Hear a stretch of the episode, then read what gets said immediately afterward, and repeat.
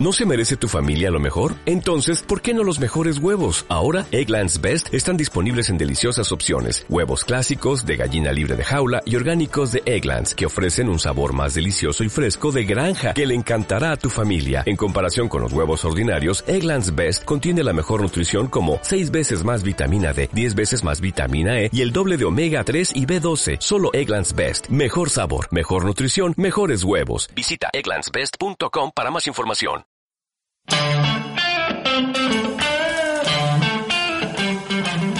Buenos días y bienvenidos a Iceberg de Valor, el podcast de inversión basado en el Value Investing. Buenos días, los seguidores de los estados financieros, bienvenidos a Iceberg de Valor. Una semana más, y ya es tradición, seguimos con un contexto macroeconómico muy débil y la verdad es que es difícil ser positivo y la verdad que es difícil ser positivo con los datos que tenemos. India en el primer trimestre cayó a un crecimiento del PIB del 5%, China pues ya tiene unos PMIs industriales de por debajo del 50 de 49,5 y relacionado con China, Alemania ha caído un 0,1 trimestre a trimestre en el PIB este segundo trimestre del año y la situación es todavía peor en el Reino Unido, por ejemplo, donde hay un decrecimiento del 0,2 trimestre a trimestre. En Europa la economía que se libra es la francesa, con un crecimiento del 0,2 trimestre a trimestre, y a nivel global, pues incluso Australia, que es esa economía que parece que nunca caía en recesión, pues ya tiene PMIs en servicios de 49,2, por ejemplo, y realmente solo se libra pues Estados Unidos con un 0,5 de crecimiento del PIB y especialmente Canadá, que mm, por mucho que se habla de una burbuja inmobiliaria, pues la realidad es que su economía va como un tiro con un crecimiento del 0,8 trimestre a trimestre. Con estos datos, pues me encantaría ser positivo, pero la realidad es que es muy difícil serlo, realmente. Tampoco soy capaz de decir si va a ir a peor o a mejor, pero eh, a día de hoy no es una situación fácil. Esta semana se registraba el prospecto de la IPO de Peloton. Peloton es una compañía que vende equipos para hacer ejercicio y junto a ello una suscripción para asistir a clases virtuales que funcionan como un entrenamiento físico. La máquina típica de Peloton es su bicicleta estática y la suscripción cuesta unos 20 dólares al mes. Por lo tanto, pues los principales componentes de las ventas de la empresa son las suscripciones por un lado y el negocio de equipamiento de deporte. Pues a mí 20 dólares no me parece eh, una suscripción especialmente cara, pero sí que es verdad que Pelotón tiene fama de vender eh, sus bicis a un precio bastante alto. Como todo negocio de suscripción, uno de los principales parámetros de la compañía pues es la permanencia de esos suscriptores y una trampa que hace la compañía en la IPO y me parece bastante interesante es que cuando un cliente se suscribe a Peloton pues tiene un periodo donde no puede cancelar esa suscripción. Por lo tanto, los datos de permanencia digamos que están distorsionados ya que el denominador de la retención no es la cantidad de suscripciones de las que salen las cancelaciones, sino que el denominador son todas las suscripciones cuando en realidad muchas de esas suscripciones no tienen una posibilidad real de cancelar el servicio y por lo tanto los números de permanencia son necesariamente demasiado altos los que salen en la IPO. Por otro lado, hay que recordar que las IPOs tienen cierto peligros por varias razones. Por un lado, es bastante típico que a una compañía, entre comillas, se le ponga guapa antes de salir a cotizar. Y eso significa pues dar promociones, empujar suscripciones lo máximo y tener pues prisa por salir a cotizar antes de que la compañía pase a una velocidad de crecimiento menor. Es un caso que hemos visto pues muchas veces desde la propia Twitter, Fitbit, Blue Apron y muchas otras.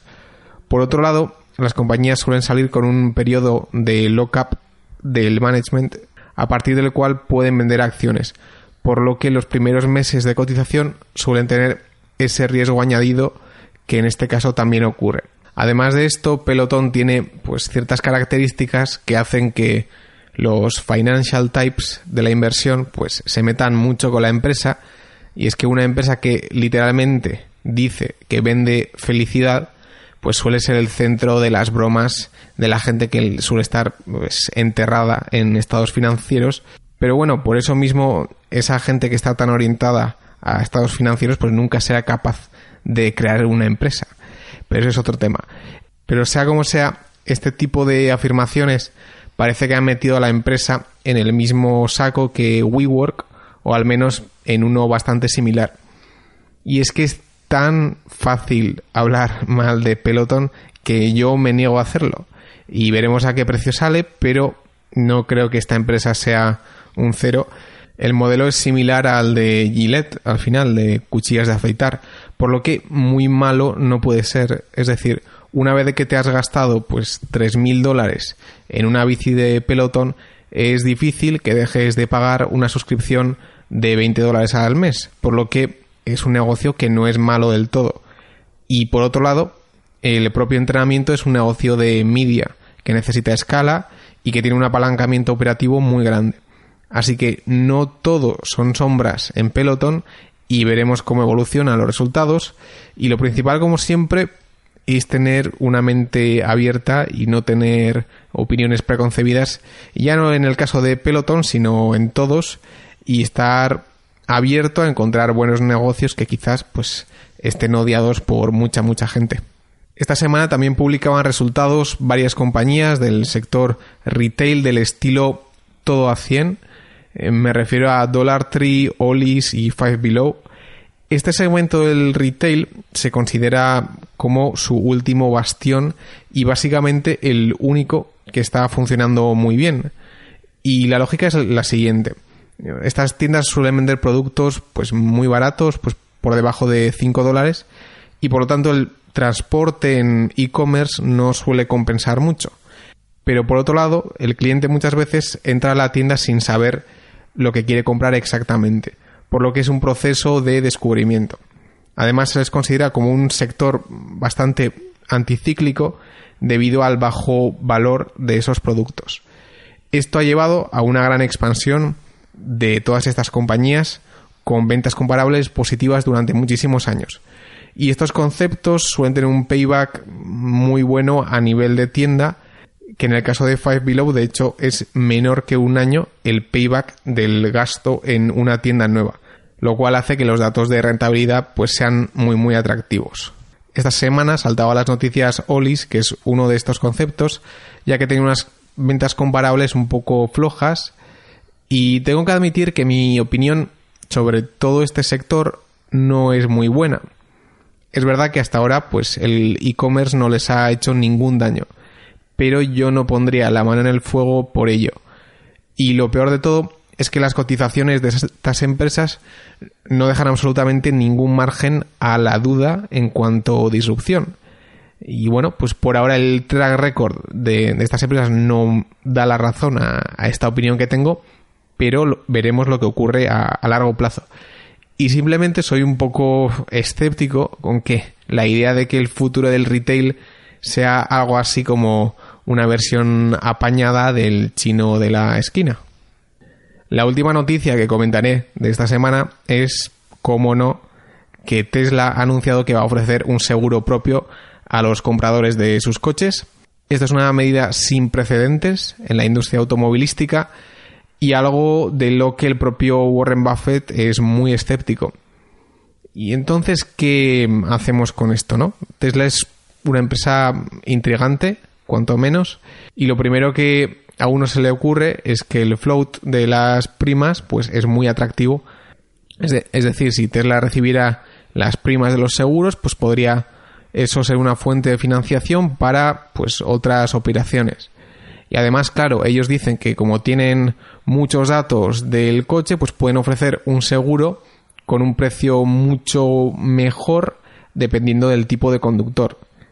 Pero claro, por otro lado, lo que hay que remarcar es que llevar una aseguradora pues es algo complicado y pensar que con los otros muchos retos que tiene la empresa por delante van a conseguir el todavía más difícil de hacer una aseguradora, pues es algo que no es sencillo de ver.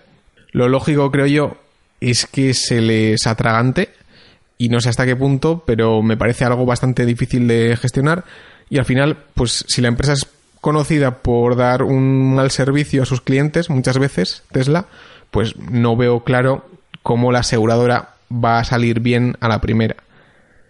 Por lo que en un principio soy un poco escéptico con esta apuesta, pero bueno, esto es Tesla en estado puro, la supuesta automovilística que hace baterías, placas solares, da servicio a sus coches, provee de infraestructura para cargar y ahora hasta ofrece un seguro a sus clientes, pues no deja de ser un capítulo más en una historia intrigante de la que parece que tendremos bastantes capítulos más. Antes de pasar al tema del capítulo, relacionado al episodio de la semana anterior, comentar que justo esta semana FanDuel ha publicado su app de apuestas en West Virginia y esta vez no ha sido de la mano de GAN, algo que me parece muy negativo pues respecto a la empresa y da la impresión que les puedan puentear bastante pronto. Todavía queda mucho por ver y, la oportunidad sigue ahí, pero es curioso que pocos días después de que yo comenté GAN, pues FanDuel por primera vez no les utilice en un estado. Como creo que recalqué bien en el episodio, aunque soy muy alcista en la oportunidad de las apuestas en Estados Unidos, pues es una temática que hay que llevar muy al día y estudiar la regulación estado a estado, algo que para la mayoría de los inversores particulares no es una opción, pero bueno, es algo que yo sigo muy de cerca y me gusta y bueno, pensaba que era importante comentarlo. El capítulo de hoy va sobre empresas con CAPEX menor que depreciación y amortización y un working capital negativo. ¿Y por qué son interesantes estas empresas? Pues porque en general suelen tener una cuenta de pérdidas y ganancias pues terrible, mientras que los flujos de caja son muy buenos. Eso es algo que suele ser pues bastante bonito cuando alguien lo encuentra, pero si la pregunta es si comprando estas empresas se va a generar alfa o no, pues es algo que es posible, pero no me atrevería a afirmar rotundamente. la gente evidentemente no es tonta y el mercado da mucha importancia a los flujos de caja también, por lo que lo que voy a comentar no es algo único y que esté huérfano en el mercado. El contraejemplo de estas empresas son las compañías de autoparts. Por ejemplo, y el caso más destacable me parece el de Gestamp. Remarcar que no estoy comentando el precio de Gestamp, sino solo su perfil financiero. Pero en este caso, eh, Gestamp es una empresa con mucho CAPEX, ya que está en un periodo de, de crecimiento y además ese crecimiento en ventas se produce en un aumento de working capital que hace que haya un offset en el flujo de caja de la empresa y haga que sus requerimientos de capital para crecer pues sean todavía más grandes. Es decir, tú antes de recibir un euro, pues tienes que primero construir una fábrica pues con tu dinero, luego comprar la materia prima, financiar el proceso productivo, entregar el producto terminado y luego ya es cuando recibes el dinero. Esto hace que crecer sea un proceso costoso y es la razón precisamente por la que Gestamp ha salido a cotizar y tenga tanta deuda. En estos casos, la cuenta de pérdidas y ganancias suele tener un buen aspecto, pero los flujos de caja no suelen tener la mejor pinta. Esto contrasta con el caso de Frondor. Frondor, que ha aparecido previamente en el podcast, es una aseguradora de reparaciones del hogar. Como ya es bien sabido, el sector de reparaciones del hogar todavía está muy fragmentado, evidentemente, y American Home Shield, que es la subsidiaria de Frondor, ofrece un seguro tal que cualquier reparación de tu hogar pues está cubierta en ese seguro. Ellos tienen conectada una red de proveedores de servicio a los que les asignan los trabajos que ocurran durante el año. Por lo tanto, pongamos que Frondor quiere crecer un 10% en clientes en un año. Ellos pues adquieren esos 10% de clientes que precisamente les pagan esa prima de la suscripción el día 1 del año y que luego después pues Frondor podrá usar para crecer o para ofrecer sus servicios. Es decir, el cliente financia las operaciones de Frondor.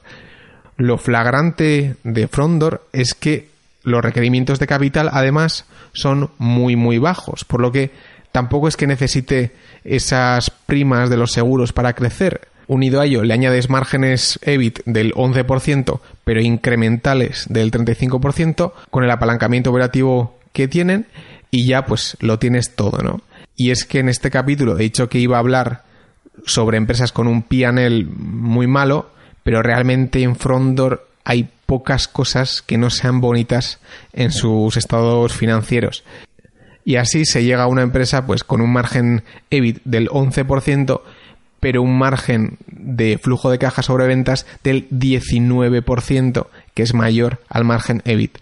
Y lo normal con este tipo de empresas es que acaben por dar un dividendo, ya que esencialmente son empresas que no necesitan balance para operar. Esto sería Frondor, que se podría decir que es algo así como un anti-gestamp a nivel financiero, pero bueno, nótese que Frondor también tiene sus amenazas, como todas las empresas, nada es perfecto, y en este caso el claro enemigo es Amazon o más en concreto Amazon Prime. Otra de las empresas con estas dinámicas es Wayfair. Wayfair es una página web de compra de muebles con un margen EBITDA ajustado que además descuenta las stock options del menos 20%. Qué maravilla, ¿no? Pues sin embargo, Wayfair paga a proveedores a 40 días de media, mientras que a sus clientes a 2,5. Además, el inventario respecto a ventas es muy, muy bajo. Esto hace que si alguien viera pues un EBITDA del menos 20%, pues supondría que esta empresa está quemando muchísimo dinero. Sin embargo, no es el caso. Y debido a estas dinámicas pues tan favorables del circulante, pues Wayfair quema relativamente poca caja.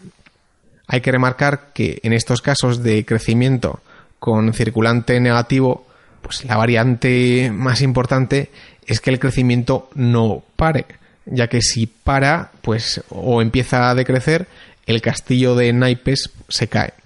El caso históricamente más paradigmático de esto es el de Amazon. Otra empresa donde se da el working capital negativo y además CAPEX menor a la amortización es Live Nation.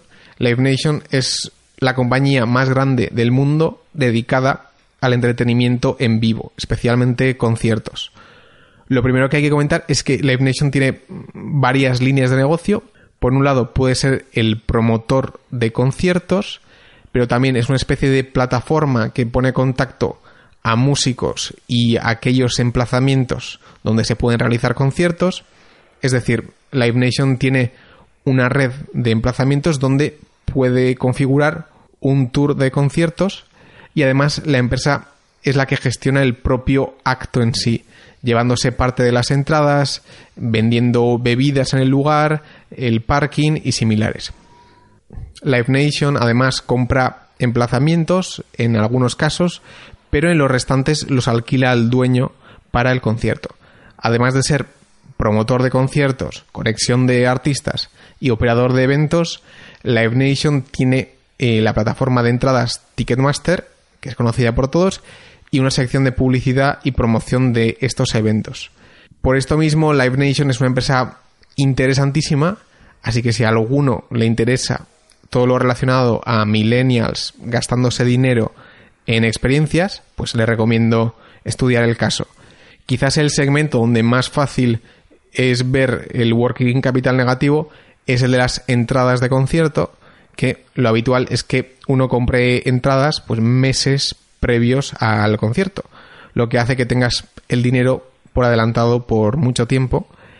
Y esto se une también que ya sea por las adquisiciones o por comprar emplazamientos, que es lo que ha hecho Live Nation, tenga mucha amortización y depreciación, que no se corresponde con el CAPEX de mantenimiento de la empresa. Al final, mm, al juntar estos dos factores, Live Nation se convierte en una empresa que apenas tiene beneficio neto, pero con un flujo de caja espectacular. El último caso que quería comentar es el de Lyft. Lyft es el segundo jugador de ride sharing en Estados Unidos detrás de Uber. En general son empresas que últimamente se están llevando una muy mala fama, pero que a mí no me parecen tan malas. En concreto, Uber no me gusta mucho porque sí que pienso que le falta un poco de foco, pero Lyft creo que se trata de una empresa muy muy digna. Como he comentado en algún capítulo anterior, las principales amenazas del sector pues son dos. Por un lado, el coche autónomo y por otro, a nivel regulatorio, que tengan que pagar más a los conductores. Aún así, pues no me quiero extender en ello, ya que quizás aborde el tema en un capítulo en toda su extensión. El caso es que si alguien ve las cuentas de resultados de Lyft, en el primer trimestre ve unas ventas de 780 millones y un beneficio neto de menos 1.100 millones, algo así con un margen de menos 150%. No está mal, ¿eh? O sea, no sé si alguien supera ese nivel de beneficio neto, pero sin embargo, quitando la compensación en acciones, que ahora mismo es abultada por la salida a cotizar, Lyft tampoco quema mucha caja. Y la pregunta es, pues, ¿cómo es posible que una empresa con un beneficio neto del menos 150% no queme mucha caja?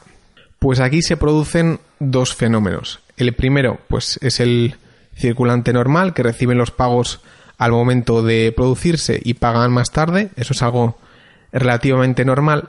Pero el segundo elemento es que tanto Uber como Lyft se ven obligadas a fijar una partida de eh, previsión de reservas de seguros. Es decir, dado el número de viajes que se haya producido en la plataforma, estas compañías pues tienen unos modelos del número de indemnizaciones que tendrán que pagar por accidentes. Sin embargo, estos accidentes se produzcan o no, su pago puede producirse años después de que haya ocurrido. Eso hace que Lyft como Uber tenga un pasivo de reservas acumuladas durante años. Y lo interesante del asunto es que es un arma de doble filo, porque por un lado, si finalmente los pagos son menores a lo calculado por el modelo, pues la diferencia es beneficio neto para ti, pero claro, si el modelo se quedaba corto, es algo que te puede explotar en la cara. Y ahí está una de las claves de estas empresas que es casi imposible de estimar. Pero a corto plazo, como estas indemnizaciones no se pagan, pues ese fenómeno hace que el flujo de caja de estas empresas aumente mucho, como es el caso de Lyft. Creo que las empresas que he mencionado, Frondor, Wayfair, Live Nation y Lyft, pues todas tienen algo especial y creo que se puede aprender bastante estudiándolas. Así que espero que os haya gustado este episodio, dadle a like, nos vemos la siguiente semana y seguid aprendiendo.